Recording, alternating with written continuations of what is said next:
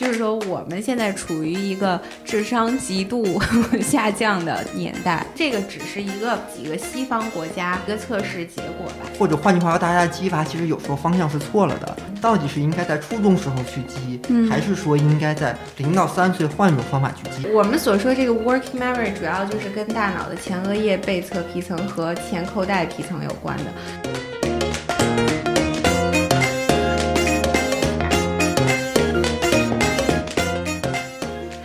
大家好，欢迎收听 AI 豆腐脑。我们时隔两周又回来了。嗨，大家好，我是 Rumble。Hello，大家好，我是 Margarita。嗨，大家好，我是 Tequila。所以说，大家觉得你们聪明吗？你聪明吗，Rumble？凑合吧，还足以让我活着。我觉得我最近变笨了，为什么？因为我感觉最近整个人都呆呆的，眼神呆滞。我也大概也有点这个感觉，就最近两周加班很多，然后睡得很少。就是为什么要问大家，就是你聪明吗？就是因为这个是我上一份工作面试的时候，就是我的老板问问我的唯一一个问题，就是做了所有准备，然后都没用，然后最后就问了一个问题：是你聪明吗？然后当时就觉得。还可以，然后就说了一个还还挺聪明的，然后就过了。什么样的老板？介绍我认识一下。很多人听了之后就觉得挺奇妙的，就问了这么一个问题。但是其实仔细想一下，就很多你问很多问题，或者说看了半天他的那种经历或者什么，可能你真的很想知道的就是这个人是不是一个聪明的人，因为有好多工作都很 flexible，就是你其实光看 experience 有的时候就不是特别的可借鉴嘛。所以说，今天我们就想跟大家聊一聊，就是到底我们的智商是怎么回事儿啊？到底是天生的还是后天的？大家是不是差了很多？所以说呢，我们就是也做了一些研究，包括我刚才说的，就是面试我的老板，他就是在这方面也非常感兴趣。后来我们入职了之后，他还专门有一次给我们讲了很多关于智商的东西，就是说，其实智商这个领域就是属于一个心理学的研究范围，这一点我觉得还挺惊讶的，对吧？嗯，就是其实就是在脑神经领域是其实最近十多年、二十年才发展起来的，而原先的话是只能靠心理学去模拟一些，或者通过一些心理学家总结出来的经验去来推测你的很多智商或者你整个智力的认知能力的表现，肯定是不到生理学，就是生物层面上，呃因为生物层面上能对大脑的解剖也好，还是对它的成像也好，这是最近多少年才起来的，而智商是一个大概有一百年历史的这么的一个很古老的一个测试也好，或者甚至于是一种传统。哎，你说这个我倒觉得挺有意思，就是不知道是什么时候开始有的，不知道古人有没有那种智力测试。我之前看到很早，好像是十九世纪是有这种测颅骨的，好像说有个人收集了很多这种头颅，然后就测那个头颅的体积大小，里面放很多那种芥末籽呀什么的，就看哪个的头颅大。哦但这种就是会有一些种族歧视的因素在里边儿。所以当时是按就是体积吗？就是很早的时候，大家是这么去测，就是很多会觉得是白人至上嘛，啊，就是测出来，哎，白人可能这个，因为黑人可能真的他的至少从它的头颅那个半径来说，嗯它是偏小，就指整个的周长它是偏小的。嗯非裔的人种，它脑袋更高一点，那它的维度不一样，它的其实现在对，我觉得好像这边更凸出来一点。对，呃，其实是容积上来说，应该是没有那么显著的差别的，可能有一定的差别，嗯。对对对，就如果按容积，按你说那个装进一堆沙子，完了测体积，那个其实应该还好，是吧？对，但很多人就是，比如说我想要觉得，哎，我这种人种很优秀，他又故意的去压屎 的那种，你知道，让它空间更大。那应该是等于说，其实很早人就很关注这个话题，就人类就开始思考这个话题，就是觉得自己好像是有差异的，而且我觉得这个就是反映出就是人很在乎这个问题，所以这个人种才会做这种手段，就是想要证明自己智商比别的人种更高。对，我觉得这可能也是十九世纪以后开始大家逐渐接受了达尔文的进化论以来的一种，又想把自己说我如何在接受进化论的前提下去维护自己一个就是。不能全纯的动物性，维护自己有一定神性的这么的一种表现，就是我以前不是学过一小点儿的这个古生物嘛，嗯，当时就是像智人这个人种，就跟尼安德特人，尤其是欧洲大陆这个面积上有一个明显的这么一个纯的这么一个竞争。然后，但是我们现在就发现，其实尼安德特人的整个头颅的容积是要有显著的，这高于现代智人的。等于他们是用一种但他可能身材会更矮小一点点，但是他的头颅的容积要明显的大于我们现代智人的这个容积。容积，对，所以说容积肯定容积肯定是不对的。容积这就所以就说我觉得这是有偏见的是有就是偏见的。嗯大猩猩呢也可以量一下，应该也不小，对吧？对大猩，但是说现在可能我们就看到更多的是脑皮质和外面的那些灰质进行的一些更有显著的作用。你光看大脑里面的那个动物脑，它那个原始脑，它的体积来说应该是算不上什么。尼安德特人应该就是说它的属于原始脑。更原始一些，因为它的嗯机能、它的整个的身体素质要高于现代智人的。就是所以说，我觉得就是 Rumble 说的，就是当时只能是心理学研究的范围，因为对那个脑科学就解剖也没有到那个程度，或者说理解比较浅。所以这个时候就有一个科学家是一九六三年，不过一九六三年应该有 neuroscience 了，对吧？有一定的应该有 neuroscience，有一些嗯，了。就这个人，他是一个心理学家，他提出的就是说这个智慧的定义，然后他就定义了晶体智慧和流体智慧，就是两个维度，等于说是 y 等于 a 加 b，就是或者说 z 等于 ax 加 b y，对，然后 x y 分别是那个晶体和流体智慧，然后他就是这么评估智商的。所以说，我想问，就是你们有没有小的时候做过那种智商测试之类的东西？我小时候不是学习，就现在已经被打压到死的奥数嘛，就是 北京市数学学校当时就是有给大家做测试，那好像是我有印象以来我做的唯一的一次，应该算是半官方的机构，然后在他们那做了一个，啊，就还凑合，也没有很高。但是我后来再去想那个题，就是我也觉得智商测试这种手段，包括甚至我从现在这个角度来说，后来我没有完整去测过，但是在不同的场合肯定也见过多多少少的智商测试那些题，我就觉得用那个东西来反映真正人的认知水平和你的逻逻辑推理和你的智商水平是不是那么妥当恰当的？嗯，我来举一个就是一个小的这么一个点，就是说像当时就是老师，当然我也很小，三四年级、四五年级，老师肯定会说让你用第一的直觉，或者说很多时候让你不要想太多，让你去。要很快速的，它是对做题的速度有一个要求的。嗯，但是确实那里面很多，包括像找规律啊、图形很多题，你是可以靠想的。嗯但是我可能就真的是懒得去想，当时那题也好几百道嘛，就觉得挺长的，然后我就想尽量做完。有有些题我真的看着哪个顺眼，我选哪个，我就不会去思考。然后我提前了二三十分钟我做完了，然后我交就要走了。但是我觉得别的很多同学真的会认真的一道一道题去分析，慢慢的去做。去做。但这个我觉得他做出来的结果很可能比我的好很多。我就是真的纯懵，我懒懒得去做了，我看哪个顺眼我就选哪个啊。所以当时他做这个智呃智力测试是为了什么呢？就你刚刚奥数为什么要做这个测试呢？是哎，我小时候学奥数好像也测过，我小时候好像就小学就有这么一项，是说低于多少智商不能学奥 数？吗应该不是。不是这个原因，其实就现在这么来看，有一点 tricky 或者不一定那么的政治正确。嗯，因为我的中学人大附中本来是这个叫中国超商儿童实验教育基地，它是。就是此处应有掌声。它是好像跟中科院这个联合的这么一个项目，是中科院特批的。就是北京市有好几个，一个是八中，八中是那个超生儿儿童的那个什么早培训练营，嗯那是八中的一个项目。还有剩下的一个就是人大附中，呃人大附中不是那种什么四年读完初中加高中，八中那种就是四年读完初中加高中，准备一年。呃，从五年级开始准备一年高三，然后大概十五岁上大学的这种，对，这是八中那边，人大附中这边就稍微好一些，它的类似于就是筛选一些智商稍微好一些的人，这是当但后来就大家发现可要用奥数的这种手段去类似于做一些筛选，所以当初他们这个整个 program 就是给自己起的官方的名称就是超生儿童试验教育基地，对，这挂了个小牌子的。哎，现在看来就是说，如果按现在就是以社会比较 sensitive 的角度，我觉得像超商儿童或者什么这个，就有没有那种 profiling 的嫌疑？这个就就是现在很嗯现在也不敢说了。对啊，我觉得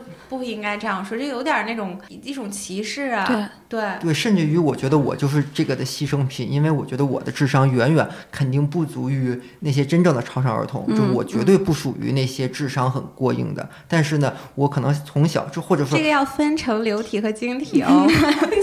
对，我觉得我的就是流体的智商应该是不够的，就是先天性的这个条件是不足的。而我呢，就是小卷王，或者是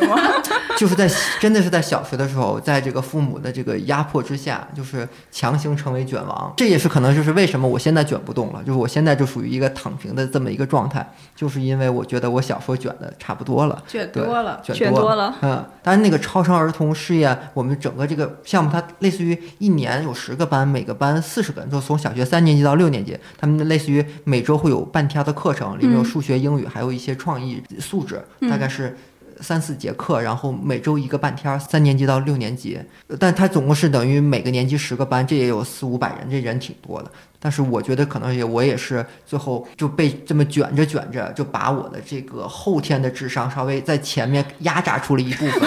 对，就是晶体的，对晶体那部分。但是像晶体的，它的这个智商的发展，应该是随着年龄来逐步的这么一个上升，有一个积累的过程的。对对对像现在的很多的奥数班，或者是就是也是被政府所禁止的这些辅导，就是等于说过度的、超前的去压榨了你的一部分这个晶体智商的输出，因为它不是一个线性的，有一个平缓程度的这么一个增长，而是一个为了让你的这个智商总值跟那些超常或者表现得更好一些，前期急速的压榨了你一批，可能我就是被压榨的那一小波，还上了一个人大附中还不错的班。但我觉得可能也不是压榨，就是比如你很早就是扩宽你的认知的话，这部流体智力是一直发展，你大脑的神经元会有很多新的新增嘛，一直到二十五岁之后，它可能就维定在一个恒定的值。那你说你比如说压榨了很多这种晶体智力，然后有很多经验、很多的这种认知去输入到你自己身上，那其实对你的流体智力的开发是不是一个好处呢？应该有。啊、应该有我。觉得对流体智力有好处。但是流体智力，我看的像就是先天性的智力，也不一定那个就这个流体智力到底是怎么决定的？其实大家现在就是没有确定答案，但是现在的研究大多看起来觉得流体智力还是天生的，就是遗传率会高对一些。遗传率，而且它还跟营养极大的相关，包括像母乳，包括像零到三岁的很多的这个微量元素，还有它的营养的成分这些。呃，但是也有很多地方说流体的部分可能不，比如说到零到六岁或零到七岁是一个最佳的一个期间，然后到后来的话，什么七到十几岁就开始放缓，然后可能到二十岁以后就彻底就到了一个下降的这么一个过程中。所以像我们中学的那个样子，我可能是从三到四年级才开始，因为你想让一个六岁的孩子开始卷，这不不太现实，肯定是从大概九岁、十岁开始卷。换句话说，从九到十岁开始卷，这已经晚了。所以我觉得真正的很多智力开发，应该就是 target 到这个流体智力发展的最快最快速，就是就是那个 K 值最高的，就是 A 最大的时候。对，就数是它的学真好，它的这种发展最迅速的这么一个时间段，就是零到三岁。嗯所以或者换句话说，大家的激发其实有时候方向是错了的。就你到底是应该在初中时候去激，嗯还是说应该在零到三岁换一种方法去激？因为零到三岁肯定是跟你初中时候去激是完全两种不同的事情。可能性去激娃。对，如果零到三岁我们有一种更好的方式方法去培养孩子，没准能确实能对你的流体智商有一个显著的影响。Margarita，你是从什么时候开始有智商这个概念，或者说接受测试了？我觉得我没有接受过像 Rumble 这种特别全面，听起来啊，你没有。做过那种吗？我做过这种测试，就是小方块、对对对对，那圆个。格的那种，我觉得以前是做过，但是并不是说为了什么目，比如说因为奥数啊，或哎，者是小种事情。学入学没有人测吗？没有，好像现在小学都测了，就是感觉所以我就觉得特别神奇，因为我之前是看说你是不这个，是不记得了？也有可能是记忆比较差，就最起码找规律应该是做过的。做过呀。我们小学也有那种奥我觉数呀得什么。可能是就是最近大家像，尤其是好的小学更嗯 care 嗯，这方面智商智商，而且会嗯因为现在好的小学更难进嘛，等于资源更稀缺，可能会在北京资源更稀缺，然后大家会去更 care 这些智商，就是等于它是作为一个准入条件吗？算是准。他绝对不会 public 的说的，因为你如果公开这么说，肯定就是这有问题。但是他他既然让你测了，他肯定是里面的一个参数嘛。所以我就觉得很奇怪，因为我看最开始那个智商测试其实是就法国一个比赖表嘛，一个比赖的一个嗯科学家，然后他当时是为了去帮助一些不是说智力偏下，就在学习方面有障碍的人，就是我先测测出来有部分可能学习有障碍，我再去帮助这部分有障碍的人而产生的。但现在感觉是颠倒了。现在变成分等级了，，对这个事儿就挺变成寻找超商儿童的方方法，嗯，对，其实人家当时是想说帮助弱势群体，对然后单独一些 extra 的一些 care 给他们去学习的时候，就是特别有意思。我就觉得这个东西就是，包括刚才 Rumble 也说了，就是那种 stereotype，就觉得数学好的人就感觉是就智商很高，对吧？就是天然从小，但是我们智商测测试却是那种东西，就是说其实它逻辑题，对逻辑题，所以他为什么就就是因为他觉得数学还是有某种晶体在打扰，就是嗯晶体智慧在打扰，就像你卷从嗯零到三岁鸡，对吧？就是这些东西还是还是还是有用的有用了。就是人特别想，就是这么多年，就科学家也想探寻到底有没有东西能。更清楚的看一点，因为可能就是最后科学发展，没准儿拿脑子一扫什么就就知道了。嗯但是现在就是还只能一种测试的方法的话，就是它那个小方块儿，就是想给你抛开任何你后天习得的，因为你说你要考数学，你你最起码要知道平行线，你得有一些知识你有一些基础的，知识几何对基础的一些对几何知识还是要有对你还。是要，但是那个就是完全不要。但是那个也很多人感觉就很奇怪，就像你刚才说的，就是有的人就还是按照一些方是在想，对对但是其实，如果我们说真的要纯测流体智商的话，那就是应该就是类似于凭直觉，或者是说，我就基本不想去思考去算。对，你是测一种推理逻辑能力呢，还是你的想象力或者创意或者其他的这种理解能力，其实是不一样的，所以说是智力嘛。推理逻辑那个就变成就完全变成数学题了，就是几个什么发展，对吧？所以我就说，甚至到后面，就是甚至于有培训班，当然不肯定不是我那个年代，就是再往后面的那个年代，就是会有类似于我能培训你的逻辑，我能培训你的智商测试。嗯我觉得那样的话，甚至还有人就是类似于培训你过门萨考试，就是 对这种都有哇。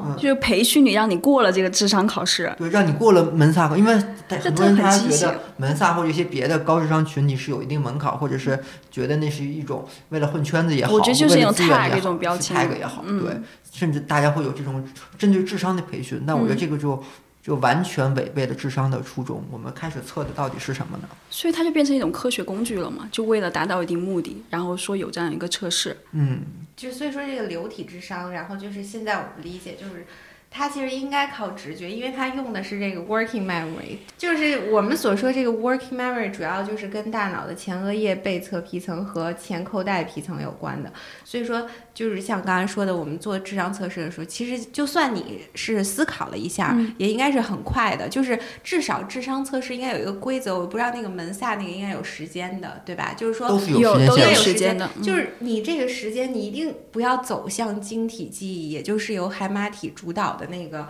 长期记忆的，就是你不要走向硬盘区域，就是一定要去提取你以前的习得的那些知识。你时间一给你的时间长，就可能提取特别多，所以说它只让你就是调动 working memory 的这一块儿。所以这个质地其实也跟这个 working memory 有很强的关系。比如说你，如果你能够很快速的记忆、理解和调取你的这样一个工作记忆，其实你会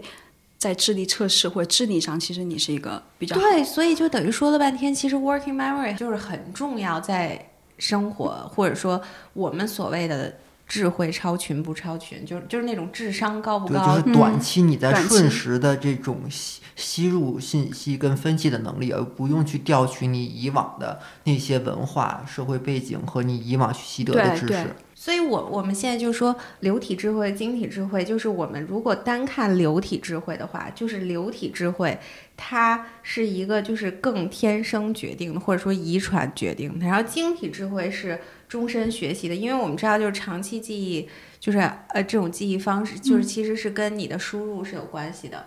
对，所以说大家就是也不要沮丧，就是如果测试的不好，就是还可以靠晶体去。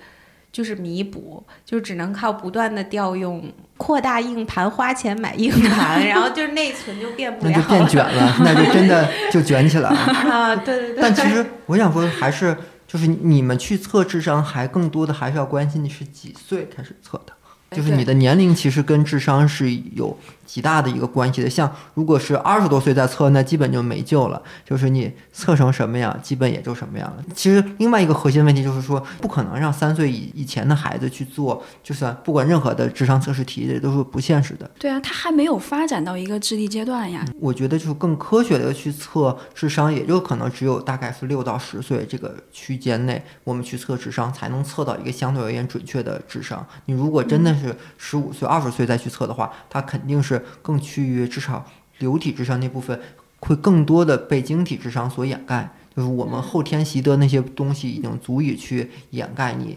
前面自己天生的那部分了。嗯，所以这智商测试还是更偏向于生物智商，就是流体智商这部分。所以说流体智商就是刚才说的，就是它的这个加速度往上增长会越来越低嘛，对吧？嗯，然后到二十岁左右的时候，就是你流体质量基本上就开始负增长，就往再往后。所以就是说，我们人生最聪真的那种就纯聪明的时候是二十岁的时候，也就是大概上大二的时候。就是你有，没感觉你们有没有感觉？没有感觉一点，智商高峰的快感。高峰就是高三了。我觉得就可能是高中或初中。高中我我觉得高中我觉得是初中或高中那会儿有一定的我的。一定是初中，真的。我也觉得我拐点发生在十五岁，我觉得差不多。对，哎，真的不知道为什么，我我没有上大感觉到二十岁。上大学我就肯定大家都不好好学，就或者是我们不会那么全力的去好好学习。就是可能那时候内存是够的，但就从来没掉，就没用过。对，就大家二十岁谁没会去开电？脑。你就会输入其他的东西啊，你并不对，就都卷成那个样，大家说十八岁都卷成那个样子了，十九岁、二十岁那不就是玩儿的时候吗？对对对，我感觉就是二十岁其实有点浪费。对我，我觉得那个时候就好像就是你的买了一个电脑，然后最好用的时候，然后就没怎么用。对你用电脑打打游戏了，你们用电脑去 对对对去跑代码。对对对，就那个时候本来电脑很好用。对，但其实也不叫浪费。其实你那段时间你的晶体智力也许是在飞速的上涨，你也去接触更多的人、更大的世界，对吧？其实我们现在不知道晶体智力具体维度是怎么长的，就是感觉可能就生活越混乱，是不是就越长？就我我觉得那这可能是 二十岁的，我觉得大家的一个普遍的状态，就大家都是玩呀、就那个时候逐。渐混乱起来。因为我觉得就是晶体智力，你不确定是往里边看一堆书啊，还是说跟一堆就是乱七八糟人去做一些乱七八糟的事情，然后可能我觉得它都是一种积累吧。嗯所以疫情这段时间，大家哪都不能去，是不是都变笨了呢？说到这个问题，就是大家就是很绝望，就感觉就是说，要不你就是零到三岁开始各种刺激对各种那种什么，然后要不就是流体智力就感觉没救了。但是呢，我们最近就发现了一个东西，就是一个研，就很多人就研究嘛，我估计大家也都是觉得。很就是还想看有没有冲，就是三十岁能不能再长五厘米，还还能不能就是还能不能再救一把？对对对，还有救，就是在长高增高剂嘛，然后一样，所以就很多科学家就做这件事情，然后就发现，居然好像是有一些办法的，然后就发现这件事情居然就是 vigorous workout，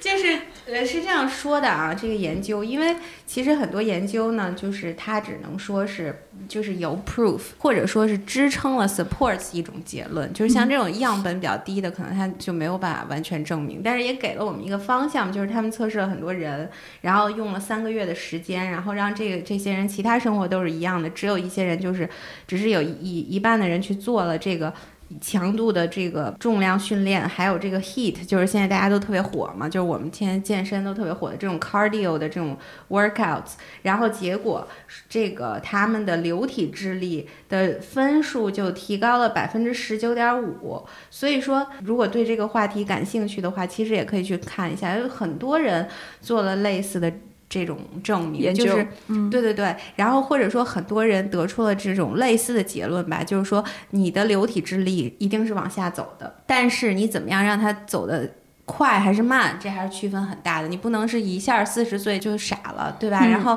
所以说你怎么让它更好，那就是更 fit。就是很多人都是就是更瘦一点，也不是瘦，就是我觉得这个呃不一定是 fit 的问题，很可能是运动。我觉得运不运动就是 physical 类的，没错你的没错，动对跟你的 fit 这还是两码事。对对对嗯，fit 嗯可能跟其他基因有关，对，fit 可能更多的还是你很多的脂肪的代谢，包括你细胞的一些细胞素的反应，嗯对对那方面会影响你。因为每人跟人之间的这个代谢效率是差很大的。我觉得更多的它是像 HIIT 或者别的说，因为你身体的每一个运动也是被大脑所控制的，所以类似于你让你的大脑去更多的去感受你的身体，去更多的去控制你的身体，去做一些这个 physical 的活动，可能是。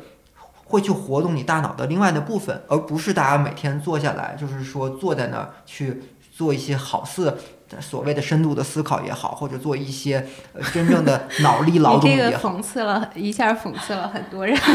因为很多人都在深度思考。对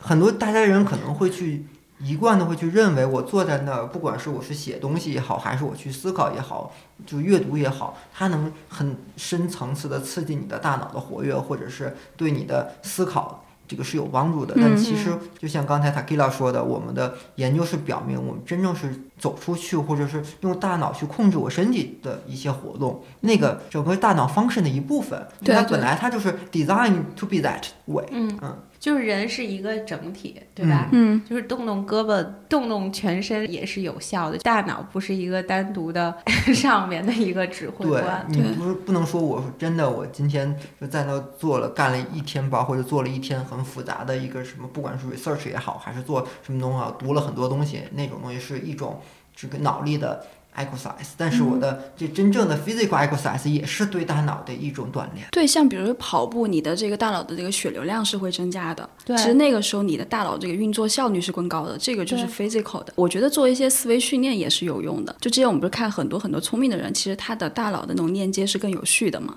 也就是可能你做一些思维训练，或者你在有意识去接受一些输入的时候，有一个自己很有序的体系、有效的方法吧，你可能会更简洁、有效的去调取你这些知知识或记忆。这种的话，慢慢的思维的训练，我觉得也是对晶体智力是有提高的。嗯嗯，那个 Margareta 说到跑步，就是跑步没有给我留下过什么这种呃特别 pleasant 的记忆，因为没错，这个我也是，我同意，非常同意。I hate running。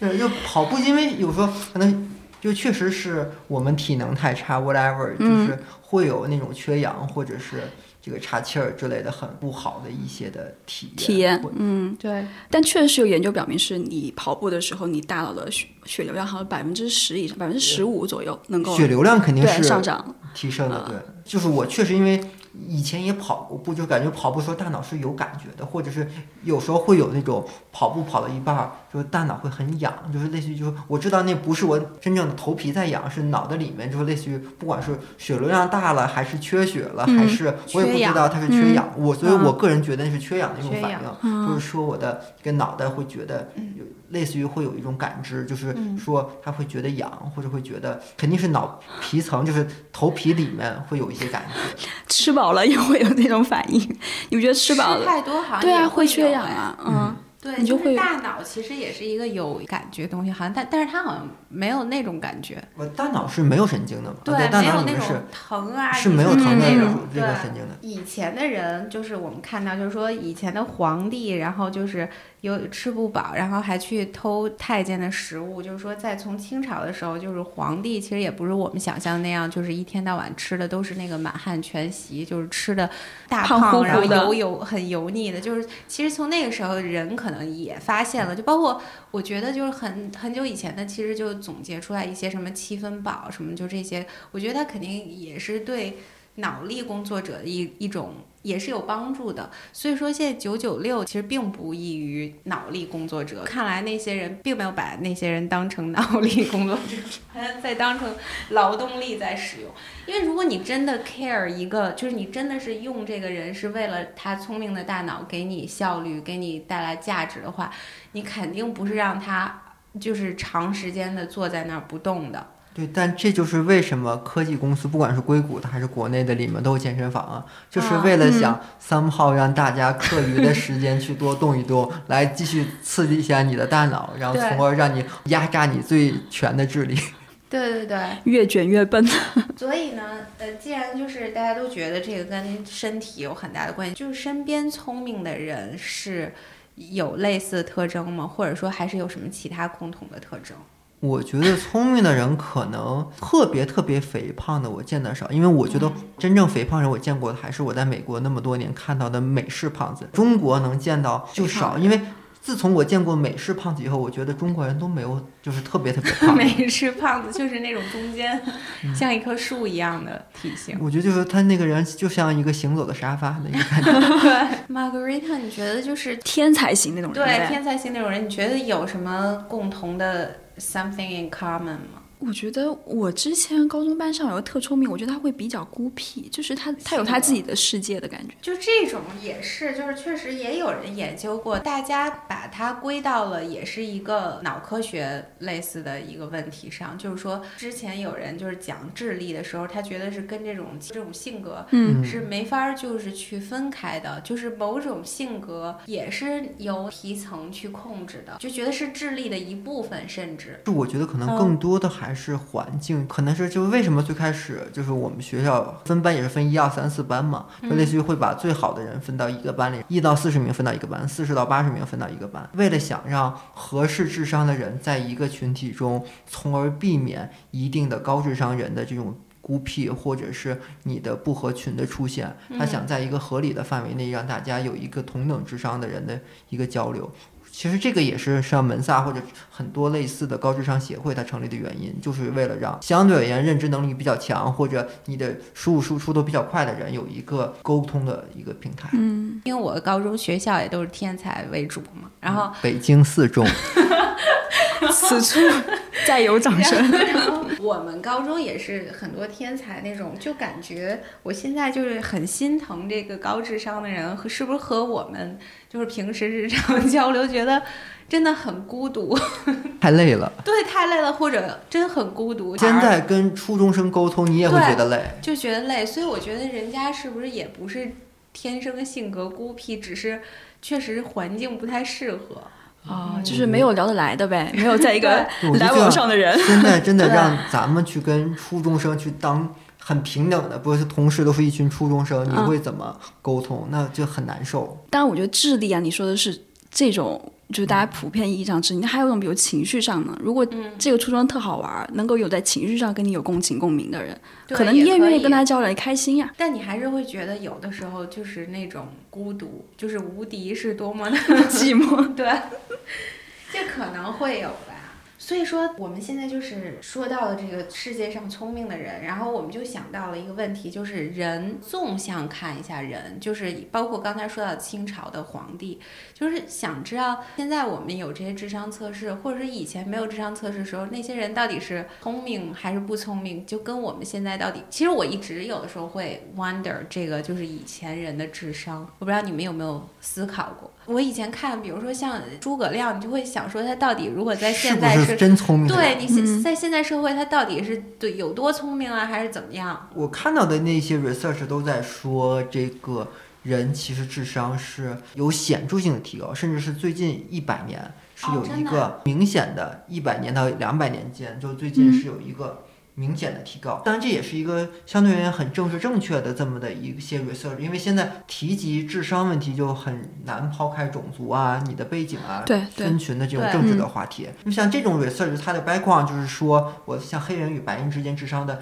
差异，因为这是一个很禁忌的话题，而且是可能大家会研究上世纪四五十年代可以做 research 以后，嗯可能是黑人和白人之间的智商有显著可能几个 standard deviation 以上的差距，可嗯，能但是到最近。会，我们就会去看到，就是因为可能我们对平权运动啊，或者对一些少数族裔的一些关心，所以在基本同等的环境下，我们这个现在看起来黑人智商的这个 standard deviation 这差距是明显的在减小的。嗯对，所以甚至于大家会说，在未来多少年后，这个人种之间如果在同等的生存环境下，这个东西会趋于一致。哎，我看到的一个就是结果，就是跟你刚才说的那个，就是稍微有点差的有点多，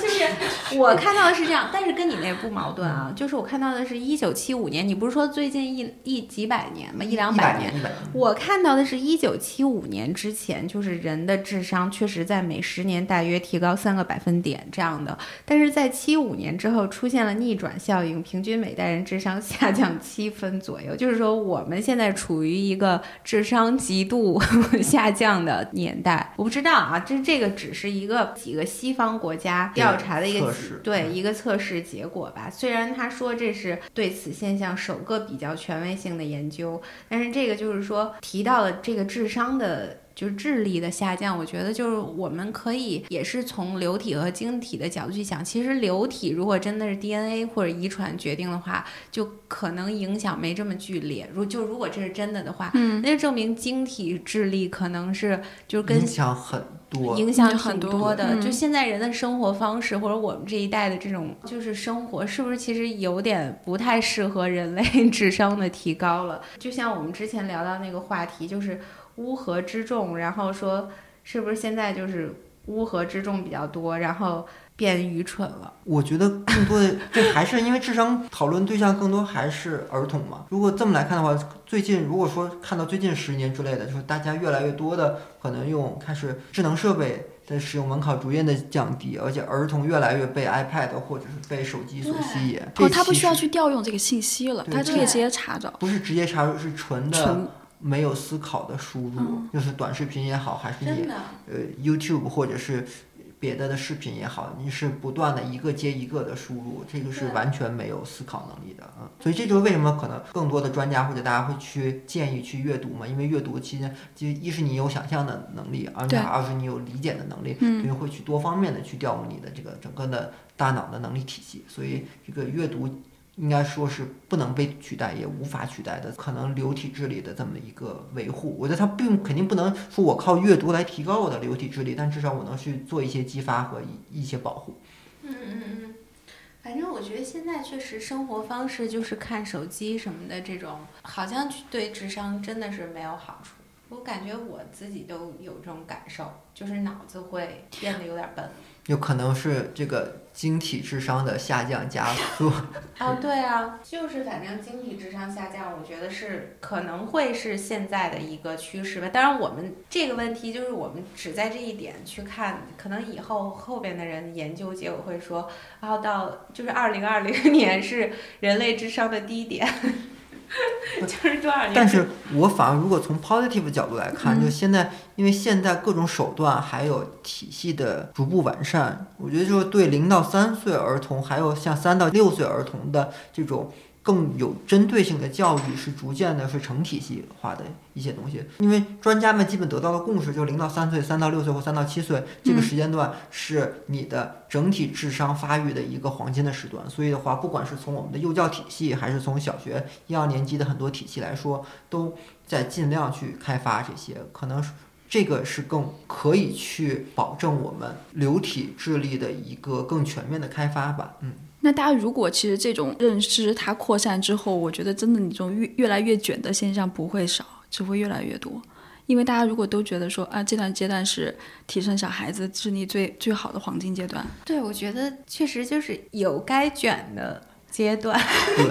你又不是围着智商活着，就只是说从智商的 perspective，有可能这个阶段是比较好的。那你也可以不在乎呀，你也可以不 不 care 自己的智商。所以真的，你就说以后如果最好的阶段，就像你刚才说的是靠一个扫描，我是不用去卷或者不用去怎么着，我是靠扫描或者是就是程度的一些检测，我直接来断定你的智商，就是说这是你的 potential，这是你的上限。不，你现在开发了你流体智商的百分之三十，类似于我能告诉你还能再卷多少，或者说你卷到多少就够了。嗯，就比如说我现在告诉你，我已经开发了我。流体智商百分之六十了，百分之七十了，那我就基本就卷不动了，我可能就上面就没有卷的空间了，卷的空间了，对，所以那些是多余的卷，或者就告诉你多去小，就是运动，多去运动运动一下对就好了，嗯，因为其实卷，我觉得更核心的是你超出那个部分，那个你已经无法再激发智商那部分，那反而是卷，就类似于我已经达到我流流流体智商可能百分之七十、百分之九十了，嗯，到这个 range 我肯定已经不可能再去开发我剩余的流体智商了，所以那我剩下如果更多付出的努力，那就是无效的卷。而如果前期我能大幅开发我的流体智商，那就是有效的卷。但我觉得也很可怕，就是我就突然想到，就是之前好像是美国那有个优生学，就是利用这个智力测试，如果是你这个测试双方父母的这个智力，那如果你智力低的，可能就会被限制生育。我感觉好多美剧都是有这种桥段。对，然后当时很多人移民，不是想进美国嘛？那当时也是用了这种智力测试来作为门槛。这也很美国，可能是在那个时间段以后，就包括像现在，大家的可能更偏左翼的思潮更涌现，所以大家会就是觉得更平等一些。而且像现在这种很多关于智商的这个讨论研究也好，尤其是跟人种啊，或者是跟地区相关的，这都是基本是被禁止的，所以大家很难看到一些新的一些。权威的手段啊，呃或者换句话说，最近多少年来，大家从生物学的角度来说，还是有一些突破的。嗯，对你说的这个让我想到之前确实也有研究专门调研过，就是不同的党派和智商，就是自由党，就是那种 Democrats 和那个 Republican 的，就智商其实是有差别的。当然，我觉得这个。在咱们这儿可以随便 讲，在美国就显得很敏感。就是他觉得保守派的人就是智商偏低于 liberal 的人，对对对。然后这个其实跟我们上再上一次聊的关于多巴胺的话题也很有关，然后 大家也可以去听一下我们聊的关于多巴胺的那个话题。就是说，呃，他看到了就是在测试的时候，就呃保守的人他的多巴胺其实也是分泌也是低于自由派的。党派的人士，对，我觉得这不管是 Democrat 还是 Republic，这并不一定是说是谁选择了谁，这跟智商群体来说，这可能是说是我是作为一个政党，我选择了这一部分人群的利益，还是说我这一部分人群我会更倾向于选择这个政党？这其实是一个更复杂的，甚至于双向选择或者是匹配的一个过程，并不是说我智商怎么样，我就会去选择某一个政党，而是说这个政党可能它的这些政策也好，还是它的。呃，这个倾向也好，就是偏向于这部分的某些特定，类似于甚至特定地区，就像现在，因为美国也是看地区的嘛，现在地区也划分的极其明显。对对，就是反正一个很有意思的现象嘛，因为它里头做了一个特别有意思的事儿，就是说调研看那个捐款的情况，就发现 Republican 的人平均捐的占自己的那个收入比例就远高于这个这个 Democrats 的人，但 Democrats。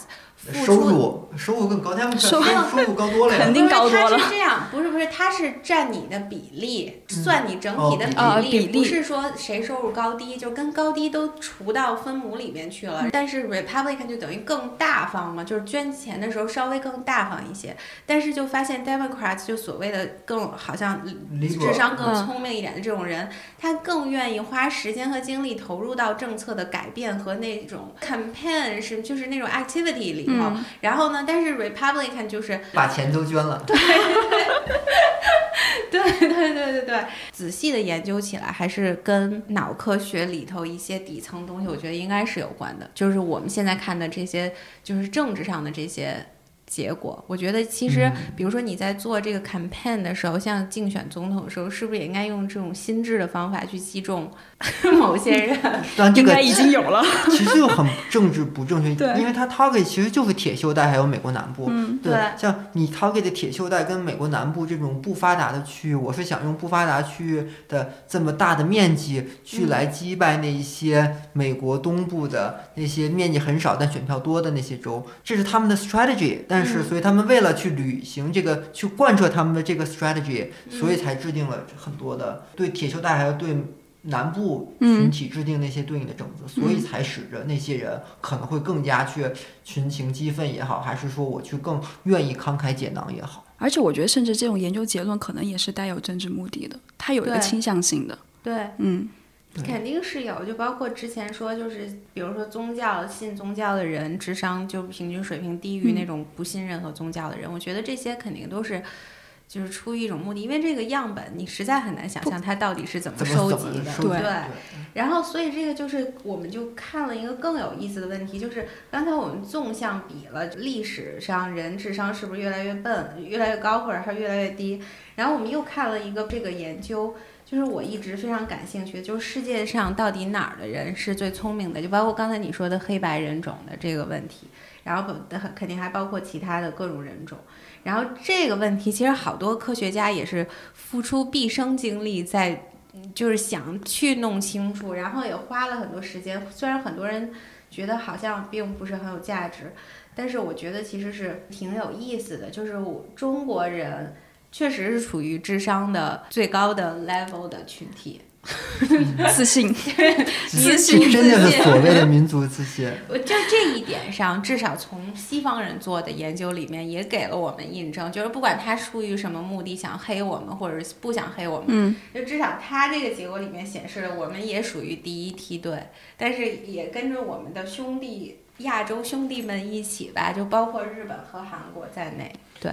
换换句话说，其实他们测的更更多的还是这么比较的，还是晶体的智商多一点。因为这像日本、韩国、中国都是卷王的国家，大家就是就反而是我们用卷这种方式来提高了自己，或者大幅提高了自己的这个晶体智商。哎，你觉得真的是吗？你觉得黑人卷就能卷聪明吗？那我觉得天才是不用卷。这句话就已经争执不成。Sorry，就。没有，我真的是完全在用数据说话啊！我就是说，意思是在地图智商地图上，红色也就是低于七十分的地区的人，你觉得他们卷就能卷更聪明吗？就是我觉得还是有区别的。嗯，人种肯定是有影响。人种应该是对，因为基因不同嘛，所以天生智商肯定还有区别的。就像拉布拉多就没有边牧。你为什么要歧视我们的拉布拉多？但真正天才的人应该是很早的年纪就已经显现出来了，就比如说什么九岁就读完大学，啊，天才很早，是啊，很早啊，肯定很早。大家天才所说的就是流体智商的天才，就应该是对于低年级的，就是年龄很低的这个群体才能说所谓的天才，因为你到了二十多岁以后就没有所谓的天才，对，二十多岁以后那就是大家都是。都更多的反应都是你晶体那部分了，对。所以你要挽救的就是你的晶体智力，要学习更多，然后不断的一些新的东西。又卷起来，又卷起来了。所以二十五岁之后也要卷起来。对，我觉得如果说从呃年龄上，然后不卷了之后呢，还可以从性别上继续卷。就是像这一项调查，大胆的研究成果就称男性比女性的智商高五个点。谁说的？站出来。我觉得这很多的，就包括像刚才黑人那个东西，就是说的这个还是跟你的整个 background 有关。就像我刚才说的那个，呃，黑白人智商差距的缩小的这个问题，它做的背景是在美国在地的黑人，然后可能是某几个 community 里面的划分好的，因为可能我们因为政治的政策来去优化了那些黑人社区的一些的整个的环境也好，它的政策也好，所以我们。通过我更好的这种营养学也好，还是我更好的整个环境的教育也好，更好的激发了这个黑人社区的他整个智力的开发，还有他的教育环境，所以让这个黑人白人之间，他相应那几个 community 的智商的差异的显著性在逐渐减小。像 Takila 刚才说，那是以全球范围内来说，你在不发达国家，他的智商肯定是偏低的，偏低的，因为你的整个的教育、你的营养都是跟不上的。好的，那我们就是智商这个就是非常有意思的问题嘛。然后所以说，大家如果有什么问题呢，或者说大家想说测一下自己智商，都可以联系我们，因为我们在学习当中呢也找到了一些特别有意思的智商测试，就是这个 PISA，就是 P I S A 的这个题目。然后如果大家对这个节目有兴趣的话，就是也可以私信我们，然后可以我们可以给大家做个。智商测试，顺便查一下脑电波是吗？对，然后就我们也还可以测脑电波。对对对。然后